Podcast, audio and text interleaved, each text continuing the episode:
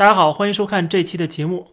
众人瞩目的中美高层论坛在阿拉斯加举行了，今天是第一天，没想到一开始就非常具有戏剧性。这是拜登当选总统之后的第一次美国政府的高层和中国政府的高层的一个面对面的会谈。美方是国务卿布林肯和这个国家安全顾问苏利文。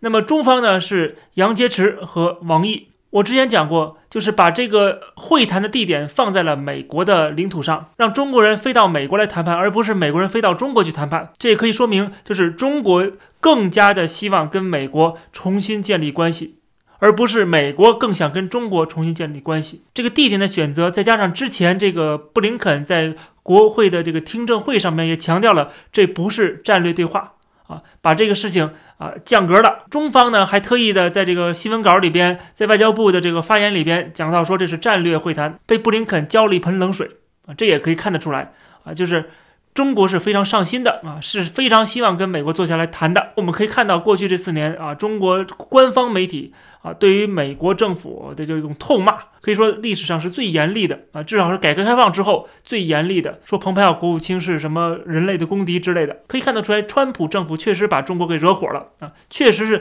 打到了他的痛处。所以说呢，中国政府希望啊，能够跟新一届的政府能够稍微缓和一点啊，希望新一届政府能够手下留情。但是我们另外也不要忘记，就是中国政府的这个立场啊，就是特别是共产党。对他的这个核心的利益是守得非常严的，他不可能是因为为了维护跟美国的关系，或者是为了讨好美国，我可以放弃啊，这是放弃不了的。这是中国政府的说法，我也相信这是他们内心深处的真实的想法，就是他们不可能为了能够继续的改革开放，为了能够继续的融入西方社会啊，能够融入这个全球化，而放弃共产党的核心利益。因为一旦放弃了共产党的核心利益，意味着什么？意味着共产党本身的执政权力就会削弱，同时也意味着习近平作为党中央的最高领导人啊，这个定于一尊就会削弱。所以说他不能这么做。所以这个背景我要先解释一下，就是中国政府在处理跟美国的关系的时候啊，他是有这样的两手的准备的啊，一手是能谈就谈啊，能骗就骗，能缓和一下就缓和一下啊，能拖一天是一天。啊，这是一方面啊，所以还是愿意去谈的。第二就是核心利益绝对不能放弃，哪怕双方闹翻，哪怕我们回到毛泽东时代去啊，继续搞我的这个阶级斗争啊，搞我的这个打土豪分田地啊，然后搞我的这个反美反日啊，反西方帝国主义啊，我宁愿回到那个时代，我也不可能继续的改革开放，特别是开放我们中国的一些关键的市场，对吧？让这个西方的资本控制我们中国，或者是放弃对人权的。打压，放弃对香港，对吧的这个控制，放弃对台湾的威胁啊，这都是放弃不了的啊，因为你要一旦放弃，你这个党的存在的意义就不大了。这个立场是非常坚定的。所以说，有这个大背景之后，我们再看这次会谈就很明白了。就是一上来，美国的国务卿布林肯上来就讲啊，提到说这次会见的最重要的原因是什么？原因就是美国要向中国表态，要把我们的一些 concern 啊，一些这个担忧嘛。讲出来，他提上来就提到了说，中国在新疆问题、在香港问题、在台湾的问题啊，在这个网络攻击上面的问题啊，在对这个很多国家，包括美国的一些盟国啊，进行这个经济上的压迫啊，贸易上的这个制裁啊，这些都要拿出来讲啊，这是美国的担忧啊，认为中国是这个破坏了国际的安定，同时也破坏了国际的规则，上来就指责了中国啊。表明了美方的态度，然后紧接着杨洁篪嗯就开始反击了。杨洁篪反击还是相对来弱一点的，后面就是王毅的反击。注意，王毅的这个立场很明显比这个杨洁篪的立场更加的鹰派啊，因为他你大家看到他过去的呃发言就知道啊，他贴习近平贴得很紧的。所以说呢，这个王毅上来就说你美国还是管好你自己吧，开始强调你们不要干涉我们内政。但是这个之前，这个布林肯其实强调的很清楚，就是说这一切都是美国担忧的地方啊，这破坏了国际规则，这不仅仅是你们内政啊，这涉及到其他国家。但是中国就说这是内政，你们管不着，甚至他还哪壶不开提哪壶啊，他讲到说美国的民主也不怎么样啊，而且说这个我们中国的这个政府啊是受到人民敬仰的啊，大家看看民调就知道了。这双方各自表态之后啊，这个记者就应该当时离场了。啊，摄像机也都扛走了啊，又开始闭门会谈了。因为这是规矩嘛，一开始是双方先简短的发言啊，这个是这个摄像可以在的啊，新闻媒体都可以在的。讲完之后，大家都走了，但是布林肯扭过头来，还有这个苏利文招呼说：“你们留在这儿。”摄像师都快走出去了啊，就叫回来了，说：“你们这记者别走，别走，留下来。”为什么这么做呢？啊，这也是个破例了，因为。当时布林肯是非常生气的，虽然当然人家这个呃是有教养嘛，不可能明显的表露出来，但是很明显他是认为王毅的这种 push back 啊这种反击，他是有点接受不了的啊，就是完全是鸡同鸭讲感觉。我在讲我们的一些担忧，想跟中方强调一下我们这些担忧，希望听到中国的一些解释，然后我们看看有一些地方是不是可以改进。这个是美国跟中国见面的最主要的原因，就是希望中国能够改变一些动作。中国是我愿意跟你去谈，但是我不会改变任何的行动。我之前讲过，就是死不悔改，谈可以谈，就是死不悔改。所以说双方见面之前我就讲过了，我就已经。把这个结果告诉大家了，但是这毕竟两个国家不可能说，呃，知道这些结果了，知道你不会改，然后也知道我对你的行为很生气，双方就不见了，老死不相往来了啊，也不行。这个表面功夫双方还是要做一做的，对吧？现在还没有到撕破脸、断交的程度，所以说还得在一起做啊，还得在一起谈，但是又特别尴尬，双方都觉得是对牛弹琴啊，其实就是这样的一个现场。所以说呢，当时的布林肯就让记者留下来，为什么？因为他要继续的回应啊，因为他不能说王毅讲这些话，然后就完了啊，这记者就不知道了，后面的都不知道了，不行，我还要说话呢，我还要反击呢，啊，所以就让这些记者又留下了啊，这个动作啊，这个就当时是比较戏剧性的，我看到很多美国媒体都特别提到这个事情啊。那么我曾经说过的，说这世界上啊有两个势力，不要轻易去得罪他，或者说你得罪他的话，要想到可能会有严重的后果，一个就是说在中国。中国共产党是一党独大的，你去挑战他，你就可能会有很严重的后果，至少你的个人权益、个人安全都得不到保障了啊！这个是在中国，你要得罪共产党啊，会有啊很严重的后果。在国际舞台上呢，你得罪美国会有很严重的后果。就是为什么在中国一般人不敢得罪这个政府，不敢得罪共产党？同样的，在这个世界上，一般的国家也不敢得罪美国。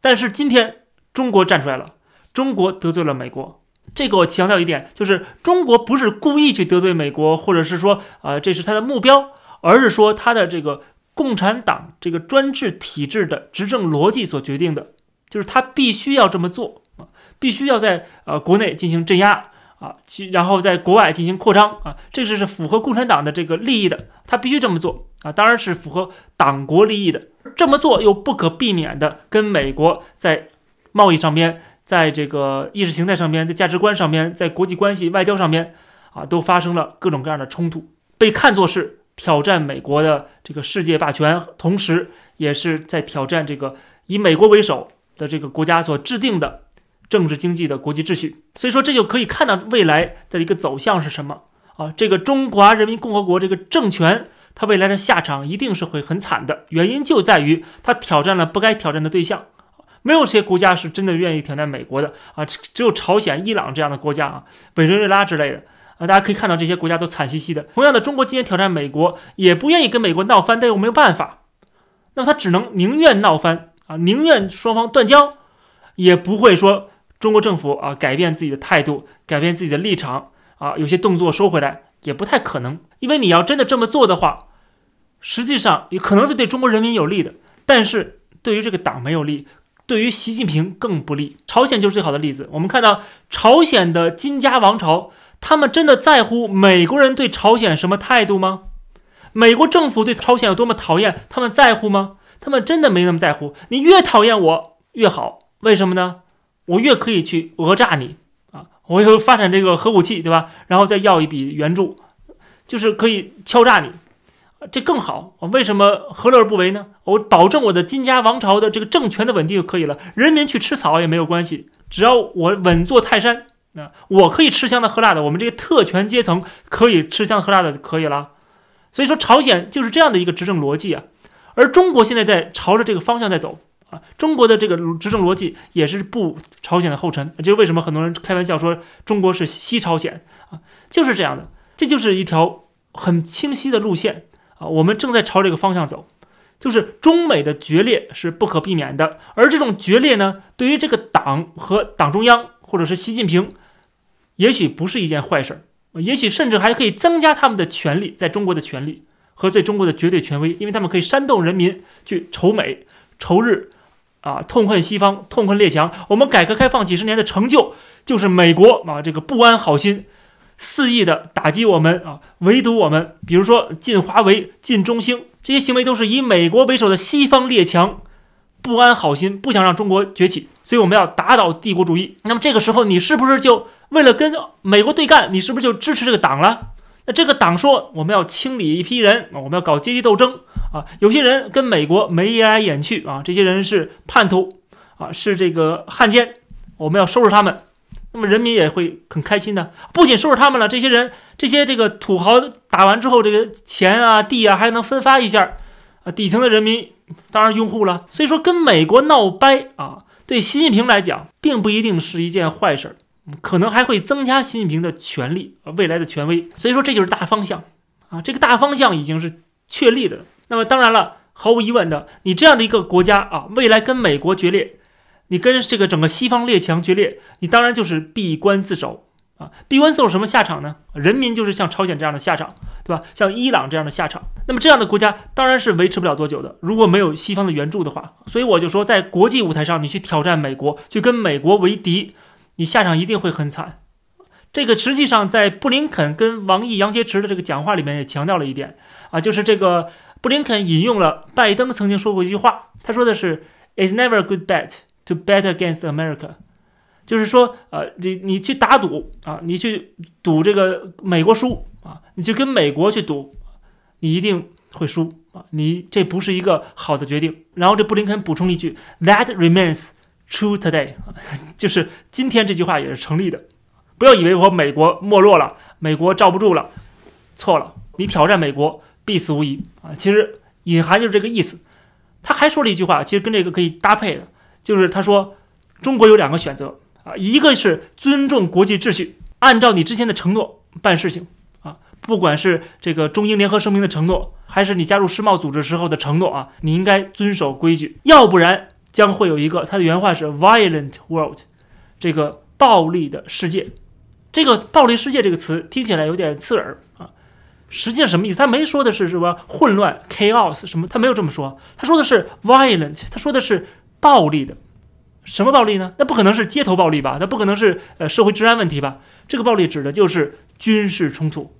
所以说呢，他指出了两条路，就是未来两条路，要不然是中国遵守国际秩序，做一个好学生啊，乖乖仔，像以前一样韬光养晦，对吧？改革开放，深化改革啊，然后引入外资，然后慢慢慢慢的，就像那个韩国的崛起。日本的崛起，四小龙的这些崛起，对吧？最后都成为美国小弟了，但是呢，都富裕起来了，对吧？中国呢，要不然走这一步啊，遵守这个规矩，好好的在这个美国大哥的关照下啊，这个在美国所制定的这个国际规则下行事，要不然就会出现军事冲突。这个军事冲突谁跟谁呢？毫无疑问，那就是中美嘛。中美之间的军事冲突就有可能会出现嘛。所以说，布林肯这个讲话里边话里话外。把未来的情形都已经讲到了，而且我相信像王毅、杨洁篪这些聪明人，他们一听就懂，但是他们只能还是照本宣科。他们出来去讲话，请问后边难道没有人盯着他们吗？习总书记那儿盯着他们呢，看着他们呢。他讲的东西都是按照稿里写的，他不敢越雷池一步的。他们回去要不然这个不仅乌纱帽没了，可能脑袋得掉。所以他们都是按部就班的啊。该强硬姿态就强硬姿态，然后该打马虎眼就打马虎眼啊，是这样的，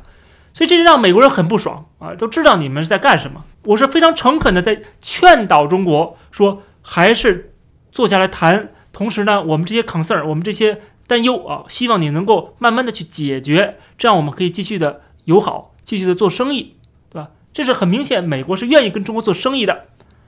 但是中国不会领这个情，因为他认为。我要改变的话，我这个党的权威就失去了，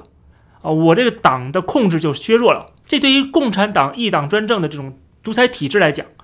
这是致命的，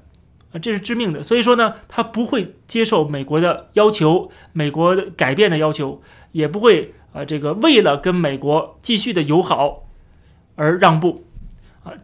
只要口头的让步都是假的，都是骗人的，因为他期待说啊，这些西方国家可能还会随靖啊。我们之前读过那个《环球时报》最新的一个社论，对吧？就